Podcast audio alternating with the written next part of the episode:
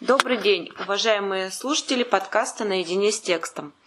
А сегодня у нас в гостях Владимир Безмалый, тренер по информационной безопасности, сертифицированный консультант Организации Объединенных Наций, автор более 500 сказок и рассказов, в том числе сказок для безопасников и правил цифровой гигиены.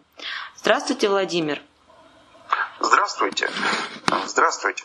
Вы знаете, уже сказок, наверное, скоро будет даже не 500, а 600. Так уж получилось. Дело в том, что сказки выходят практически через день. Ну, сказки это мое любимое детище. А... Э, на самом деле, они появились просто потому, что я убедился, что наши студенты ничего не читают. Тем более серьезные вещи не читают наши товарищи взрослые. А количество гаджетов растет в геометрической прогрессии. Сегодня не редкость, когда в семьях уже даже не два, а четыре, пять, шесть компьютеров. Ведь э, по существу наши смартфоны и наши планшеты – это компьютеры. Поэтому я убедился в том, что количество э, гаджетов растет быстрее, чем растет количество грамотных людей.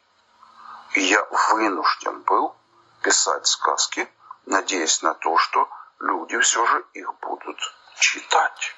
А... Или в крайнем случае слушать.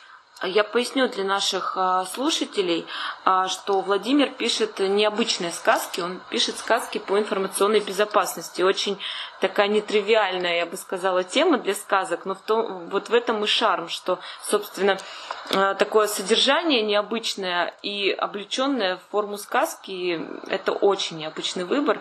Владимир, как, э, расскажите, пожалуйста, вот эту историю, как вы начали сочинять сказки, вернее, как вы сначала стали адаптировать известные сказки, потом стали сами писать свои собственные. Как, как ну, ну, во-первых, ничего не запоминается человеком лучше, чем сказка. Всех нас приучили в детстве к тому, что мы слушали сказку про Колобка, мы слушали сказку про Красную Шапочку, слушали сказку про Алибабу. А ведь согласитесь, сказка про Колобка – это классическая сказка – о молодом IT-отделе, который решил отпочковаться превратиться в самостоятельную компанию, который успешно отразил хакерские атаки команды «Медведь», команды «Волк» и попался на обычном красивом фишинге от лисы. Да. На дурака не нужен нож, ему с три короба наврешь. Делай с ним, что хочешь. Вот и все. На самом деле, ну вот вспомните сказку про Алибабу и 40 разбойников. Это же кладезь мудрости. Это, не знаю, это готовая, готовый учебник по информационной безопасности. Смотрите, когда Алибаба пришел к пещере, первое, что он сделал, это спрятался. Правильно. Вовремя спрятаться – это не трусость. Это надо, это способ спастись. А дальше он слушает. Подъезжает атаман разбойников и громко кричит «Сим-Сим, открой дверь!» Что нарушает атаман? Во-первых, он передает пароль по открытому каналу в открытом виде. Во-вторых, он кричит громко, а значит мощность его передатчика Wi-Fi значительно превышает потребности. Это ошибка многих айтишников. В-третьих, уходя, он не меняет пароль. Пароль остается тот же. И последнее. Когда Али-Баба вошел в пещеру, что он увидел? Он увидел, что груды золота и еды валяются в пещере. И там можно и поесть, и украсть. Что он, собственно, и сделал. Это что означает? Это означает, что у атамана отсутствует элементарный учет и аудит. Это точно.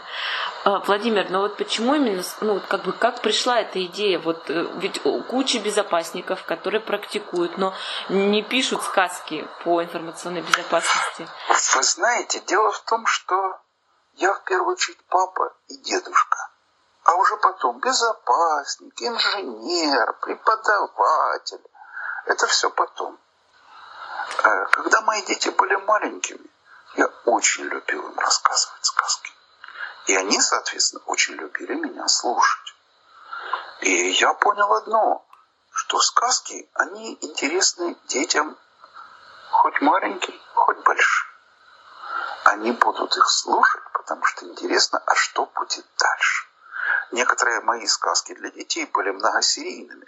То есть что-то мы рассказываем сегодня, а что-то продолжаем завтра. И их всегда слушали. Значит, даже самый бестолковый ученик будет тебя слушать, потому что ему интересно, что будет завтра. Во-вторых, рассказывать умные вещи гораздо проще, облекая их, как это, в доступную форму. В игровую форму. Доступную. Доступную. Для кого-то это игра, для кого-то это сказки, для кого-то детектив. Я не знаю. Каждому, каждый выбирает сам по себе. Но форма должна быть максимально доступной. То есть, по сути, вот вы свой практический опыт приложили к сказкам. Ну, практический опыт, я имею в виду да. Э, практикующего информ... Э, специалиста по информационной безопасности, и так родились сказки. Да, да, точно так.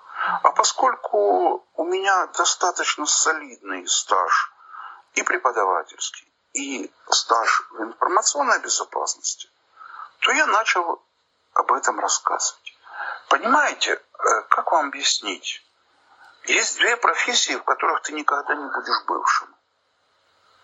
Это преподаватель и безопасник.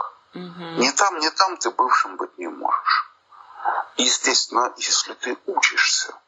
Ну, а я, ну вот, несмотря на свой солидный возраст, уже все-таки 58 лет, последний свой сертификат я сдал, по-моему, недели три назад.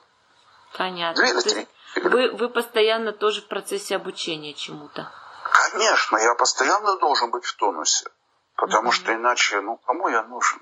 Кому нужна сегодня, вспомним, классику осетрина второй свежести? Да, это точно. Осетрина может быть только одной свежести первой. Да, да. А, понятно.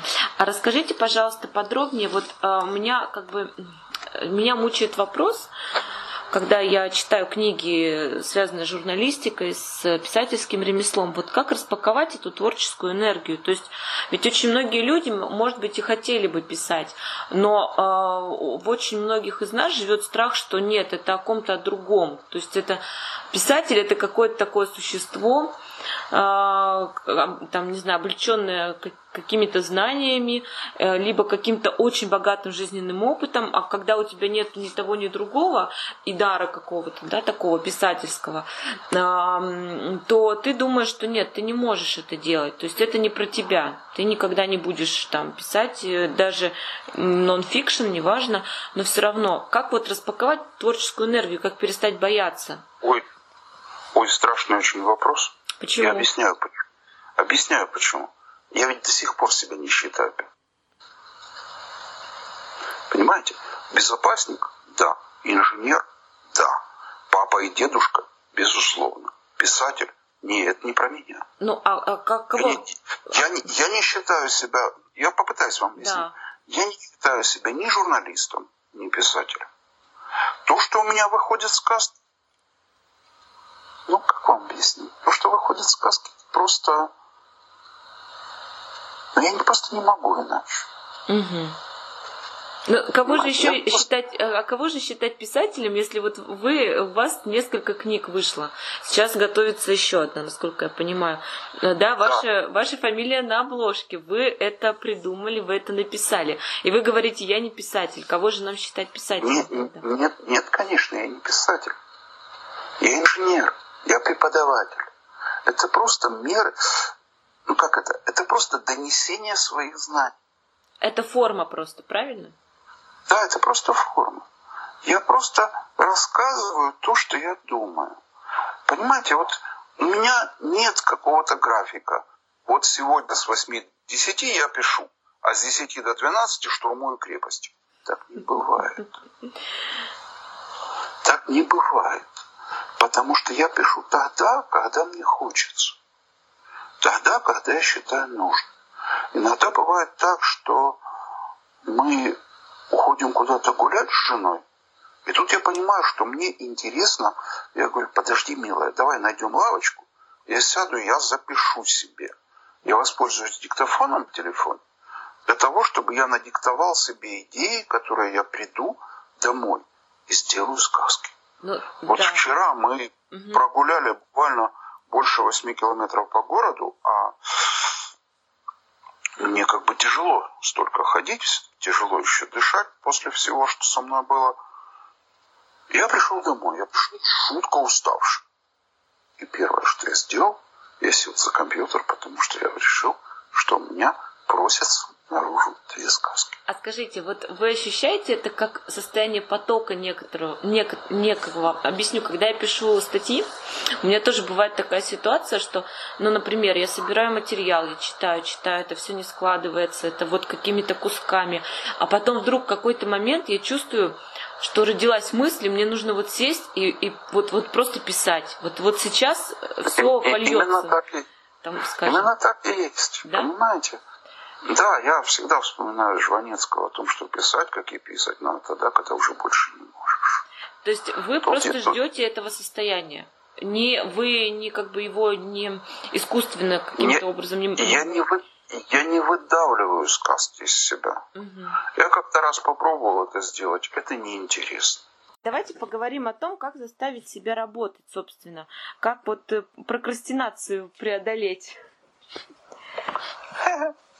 Я и слова-то такого не знаю.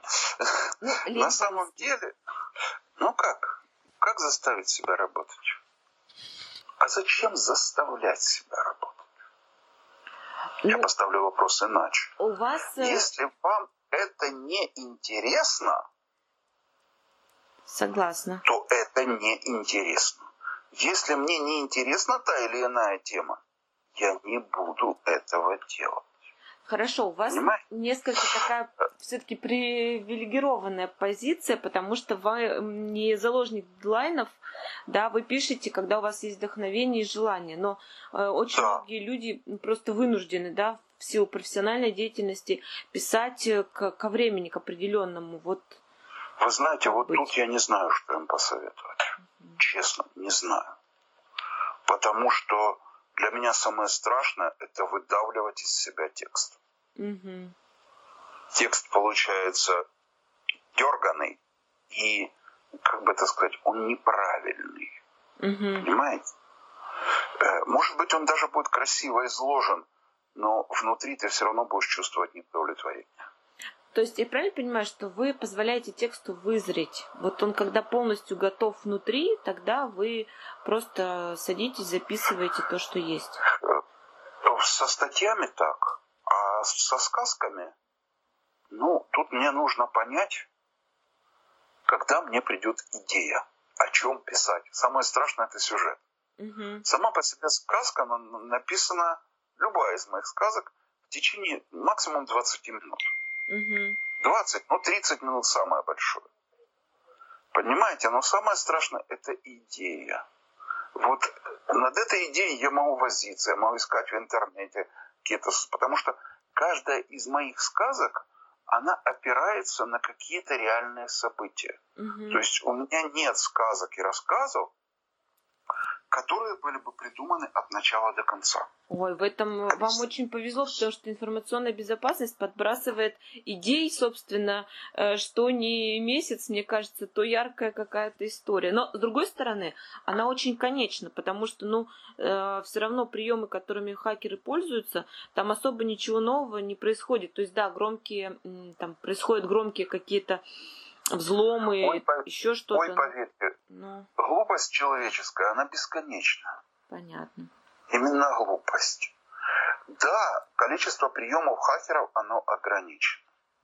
Но вот скажите мне, пожалуйста, вот элементарный случай. В ФРГ не так давно отозвали целую кучу говорящих кукол. Почему? Эти куклы разговаривали с детьми, используя искусственный интеллект, с которым они общались через интернет. Ничего себе. Да, а теперь представьте себе, когда утекла база из 260 тысяч образцов детских голосов. Угу. Идем чуть дальше. Называется, чтобы дальше, чтобы страшнее было, да? На сегодня для того, чтобы подделать ваш голос, достаточно ну, до 10 минут общения. Но учитывая, что у нас выйдет подкаст, мне кажется, даже быстрее. Даже не... Э, нет, нет, нет. Имеется в виду, смотрите. Со слепком того, голоса, в смысле, когда уже есть слепок голоса? Слепок голоса, манера говорить, паузы в словах, манера произносить, там, взволнованный, невзволнованный голос. Сегодня это все подделывается. Причем стоимость подделки не так высока. А теперь представьте себе, если вам, вы сидите на работе, а вам звонит взволнованным голосом ваш ребенок. Или мама. Ну да, это такая уже... Вам не, вам не страшно? Нет, конечно, Мне страшно. страшно. Да, это уже новый уровень мошеннических каких-то возможностей. Причем отличить подделанный голос от настоящего можно с помощью сложной IT-экспертизы.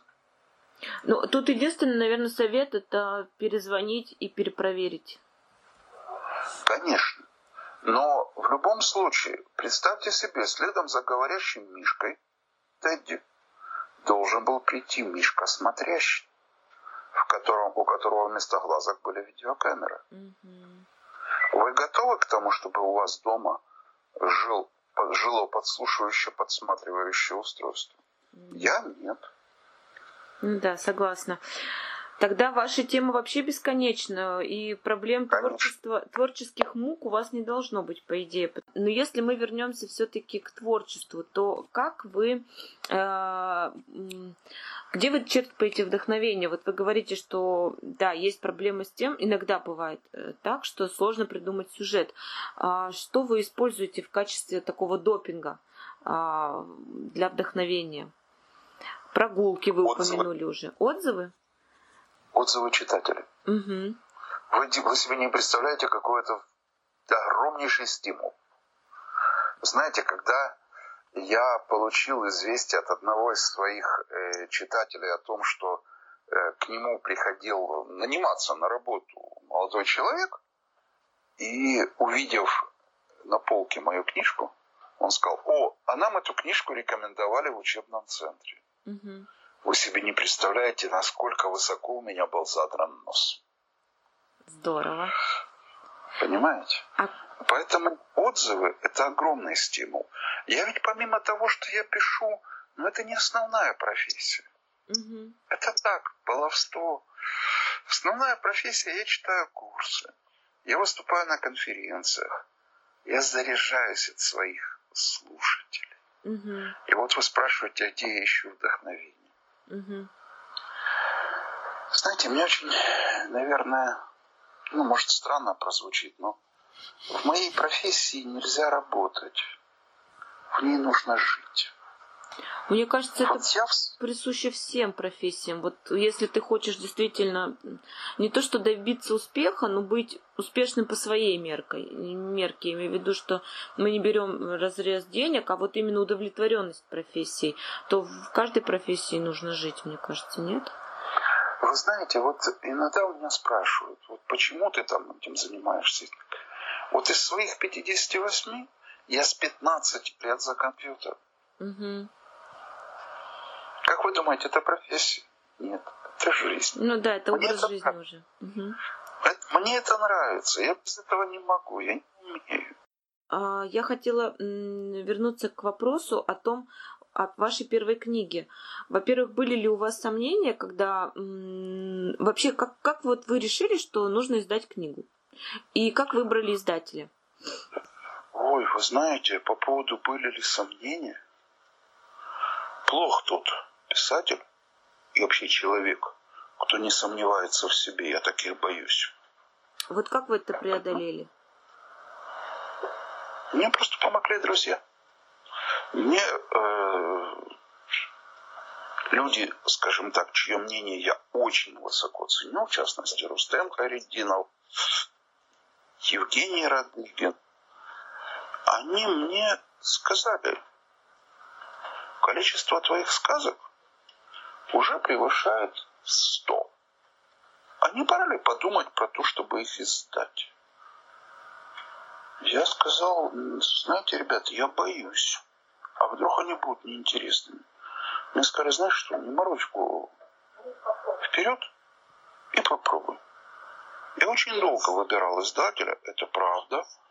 И я остановился на Ридера, можете вычеркнуть это реклама. Я остановился на них, потому что откровенно от меня ничего не требовалось. От меня требовалось просто. Э, выбрать издательство и послать туда текст. Если текст им подходил, они его брали. Не подходил, они говорили, извините, это не наш. Я послал текст. И через э, буквально 10 дней моя книжка вышла в 18 интернет-магазинах, в том числе на Amazon. Угу. Все. И вот этот волнующий момент, когда вы э, вот поняли, что книжка вышла, и дальше вот первые отзывы читателей, что вы ждали? Какой, какой отклик? Вот что, что вас убедило в том, что да, сказки интересны, да, нужно было издаваться? Меня убедил отзыв того же Рустема. Угу. Володя, наконец-то я в руках держу книгу, которую мне приятно читать. Мне особенно очень меня впечатлило э, значит, сравнение э, этой пещеры Алибабы с серверной комнатой. Вот это прям сильно, сильный ход. Да, да, да. Ну, на самом деле у Алибабы там много всего. Вот я вам рассказал о пароле, а ведь там чуть дальше идет уход от налогов. Да, там много, там вообще всеобъемлющая сказка. Мне кажется, вообще, в принципе, эту сказку можно так к, к разным областям жизни перекладывать на а разные. Я, я ее использовал одно время на лекциях. Угу. Как, как студенты реагируют, кстати? Вот расскажите, как студенты реагируют? А, а сказки работают? Сначала это огромные глаза. Угу. Ну, потом, дружный, потом дружный хохот. Угу. А потом они начинают задумываться. Владимир, а давайте затронем еще вот какую тему очень важную по поводу того, что когда произведения готовы, ну, в своем случае я говорю про статьи, но они бывают достаточно тоже большими. А в вашем случае это статьи, либо сказки, либо другие книги, то вот у вас не возникает чувство, что а можно было еще докрутить, а можно было еще доделать, а вот можно было еще посмотреть какие-то источники, либо еще вот э, пошлифовать этот текст. То есть нет ли вот постоянного этого желания улучшать, улучшать, улучшать, улучшать, улучшать? Вы знаете, э, желание иногда есть, иногда нет. Но я просто считаю, что лучшее враг хорошего. Угу. Улучшать тексты можно бесконечно. Согласна. Но, во-первых, во-первых, с книг, со сказками я ограничен объемом. Не более полутора страниц А4. Это требование издателя. Во-вторых, ну, я буду их улучшать. У меня на это нет времени. А вот в какой момент вы я... говорите себе стоп? Вот, вот когда нужно остановиться уже? Тогда, когда вы это прочли и прочли ваши, так сказать, оппоненты, которые, ну, в моем случае, это мои читатели – те, которым я доверяю перед тем, как это опубликовать. Вот тогда я говорю, достаточно. Угу. Понимаете? Угу. Потому что ну, нельзя бесконечно шлифовать одно и то же. Угу. У меня сказок достаточно много. У меня сказки новые появляются практически через день. Угу. И у меня нет особого времени их шлифовать. Мне нужно их выпускать. Меня ждут, меня ждут, их читают, их слушают. Сейчас меня просят перевести сказки на украинский и подумать о переводе сказки за сказки на русский. Я, как вам сказать, я говорю, что, ребята, это все классно, но у меня нет времени. Тем более под мало, мало перевести. Потом же нужно, чтобы это кто-то вычитал. А у меня на это не хватает времени. Откровенно. Просто не хватает. Вот вы знаете, у меня вышла вот книжка «Правила цифровой гигиены». Э, там это ежедневник. На каждый день по одному правилу, с пояснением, почему так. Идеей для этой книги послужила книга Рустема Харидинова «Сисо Рулс». Правила. Вот она послужила идеей. Я, я этого не стесняюсь ничуть. С Женей мы это, это тоже говорили. Я говорю, ты знаешь, мне очень понравилась твоя книжка. Я говорю, я хочу выпустить что-то подобное, но для пользователей. Угу. И вот с этого с ним разговора началась, на, на, начались наши правила. На следующий год я надеюсь выпустить еще правила угу. для других пользователей. Угу. Ну, потому что, опять-таки, людям некогда читать много. Им нужно читать быстро. Ну, а раз нужно читать быстро, ну, получите быстро. Отсюда и такой формат быстрых, э, сжатых каких-то рекомендаций, правильно? Да, дело в том, что, еще раз повторюсь, нет времени. Угу, угу. Нет ни времени, ни сил это делать. А раз так, давайте делать быстрее. Владимир, мы подходим уже к, к заключению, и в заключении вот хочу задать последний вопрос. Как вы работаете с текстом? Вы, ну, например, вот объясню на своем примере. Я обычно она обрабатывает какой-то материал, это большие какие-то куски, а, что-то не структурировано, потом я придаю этому какую-то структуру. Дальше я вычитываю сначала, просто убираю там все слова паразиты, канцеляриты, ну, в общем, все, что мешает тексту, а потом я уже начинаю переформулировать а, то есть делать это более гладким, а, более стройным и так далее. Вот как вы работаете с текстами? Вот у вас озарение, вы пришли домой, написали... Ой, вы знаете, вы, вы задали вопрос, на который у меня нет ответа. А почему? Я не знаю, как я, я не знаю, как я с ним работаю. Никогда не задумывались о том, как вы пишете, как я, вы... я, я никогда не задумывался о том, почему я пишу так, а не иначе. Угу. Я просто пишу. Но вы редактируете себя или вас редактирует кто-то? Вы знаете, для статей, если я отсылаю в э, журнал Windows IT Pro, там есть профессиональные корректоры, там есть литературные редакторы. Честно, я разбалован этим. Откровенно. Mm-hmm. Свои сказки, как правило, иногда редактирую, иногда отсылаю своей знакомой, которая, она профессиональный журналист, она находит у меня ляпы. Недостающие запятые, неправильно сформулированные падежи, такое тоже бывает. Вы знаете, мне очень сложно вычитывать свои тексты. А почему? Я не, я не знаю почему. Это... Ну, вот я считаю, я считаю, например, что текст должен отлежаться. Вот, а сколько он отлеживается у вас обычно? Вот сколько вы передышку даете? У меня, у меня день. Угу. У кого-то два, три. Э, более того, я считаю, я, наверное, старый, но мне гораздо проще учитывать печатный текст, текст с экрана. На тексте с экрана я не вижу некоторые ляпы, просто не вижу. Глаза замылены. Угу. Вот, как-то так. Понятно.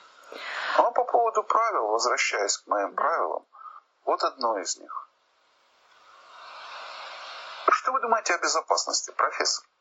Ведь ее обеспечение это так дорого. Да, дорого. Но лучше сегодня платить золотом, чем завтра кровью. Да, очень точно сформулировано. Ну, это чувствуется практически, огромный практический опыт за вашими плечами, это точно. Ну, я не знаю, насколько он огромный. Он есть. Ну, он достаточный, скажем так, чтобы действительно учиться. Да, он достаточный для того, чтобы я мог говорить. Да. Понимаете? Поэтому как-то как-то как-то вот оно вот так. А вот скажите, Владимир, вот, кстати, вы сейчас сказали очень важную фразу. Вот он достаточный, чтобы я мог говорить. А вот как, например, профессионал должен понять или разрешить себе говорить. То есть ведь очень много есть специалистов, но они считают, что ну кого я буду учить, кому я буду писать статьи. Там полно еще более умных, чем я. Всегда есть кто-то более, более, да? Вот как себе, в какой момент разрешить себе, можно говорить, обрести этот голос? Вы знаете, я понимаю, я когда выступаю перед практиками, я всегда говорю, ребята, в каких-то вопросах вы знаете больше меня, и намного больше меня. И я это знаю и понимаю.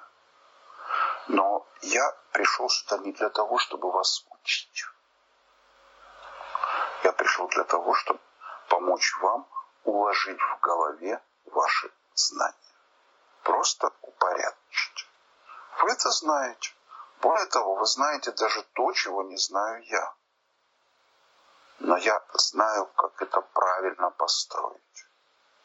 И вот с этим я к вам пришел. И вообще, мои курсы, мои лекции, я всегда говорю, что это разговор умных людей. Это не театр одного актера. Потому что если это театр одного актера, то получится так, что пока лектор медленно, но уверенно засыпает, аудитория его быстро обогнала. Понятно. Ну и кроме того, вот я не знаю, как, как это сказать, мне очень помог мой институт. Очень помог. Меня научили учиться. Меня научили передавать знания. И самое главное, сейчас подумаю, как это, как вам объяснить. Я не боюсь передавать знания. Более того, я не боюсь ошибаться. Я очень боюсь, когда меня называют экспертом. Очень боюсь. Я очень боюсь, когда меня считают ну, каким-то гуру, который знает все. Я очень этого боюсь. Мне... Потому что, ага. ну, как можно сказать, я не имею права на ошибку. Согласна. Вот я для себя тоже, у меня был такой момент, когда я ну, как-то сомневалась в своих силах. Эм, и я просто выбрала для себя такую позицию. Мне она очень нравится, профессиональный дилетант. То есть это когда ты профессионально, э, ты понимаешь, что ты не разбираешься в теме, но ты пытаешься в ней профессионально разобраться. Ну, то есть приложить максимум энергии и усилий, чтобы разобраться в ней, хотя оставляешь за собой право того, что ты не знаешь все, и, ну, как бы действительно ты можешь совершить ошибку. Ну, вот. Да, у тебя есть право на ошибку. Да. Это, это нормально. Угу. Понимаете, я всегда говорю, я не Бог. И даже не его заместитель. Извините, я это я. Я могу что-то знать, могу чего-то не знать. Но я пытаюсь стать лучше угу. каждый день, в том числе и с вашей помощью. Угу. Прекрасное завершение нашего выпуска. У нас осталось совсем немного времени, Владимир, а, и я бы хотела попросить вас ну, обратиться к слушателям, может быть, пригласить на свои курсы, либо рассказать, где они могут вас услышать, увидеть, прочитать, ну, то есть вот ну, просто обратиться к слушателям. Первое, угу. услышать. У меня есть свой канал на Ютубе, угу. который так и называется Владимир Безмалый. Латинскими буквами Владимир Безмалый. Все это ссылки, все ссылки у нас тоже будут обязательно в подкасте. Это одно. Второе. Я есть на Фейсбуке. У меня есть моя страничка, есть страничка, которая называется «Правила цифровой гигиены». И есть страничка, которая называется «Сказки для безопасников». Там меня можно почитать. Спасибо большое за наш выпуск. Желаю вам всего доброго. До свидания. Спасибо огромное. Спасибо, что прослушали первый выпуск подкаста «Наедине с текстом». Мы объявляем конкурс на лучший комментарий. Его победитель получит замечательную книгу «Автор. Ножницы. Бумага». Это плотная выжимка журналистского опыта, лайфхаков и ценных советов по работе с текстами. Как принять в нем участие? Все очень просто. Первое. Нужно написать комментарий, посвященный этому выпуску подкаста. Второе. Разместить его в любой социальной сети – Facebook, Instagram или ВКонтакте, а также можно оставить его на страничке этого подкаста. Третье. Дать ссылку на этот подкаст. Четвертое. Не забыть поставить тег наедине с текстом. Я выберу самые интересные комментарии и отправлю их автору обещанную книгу. Всего доброго. До новых встреч.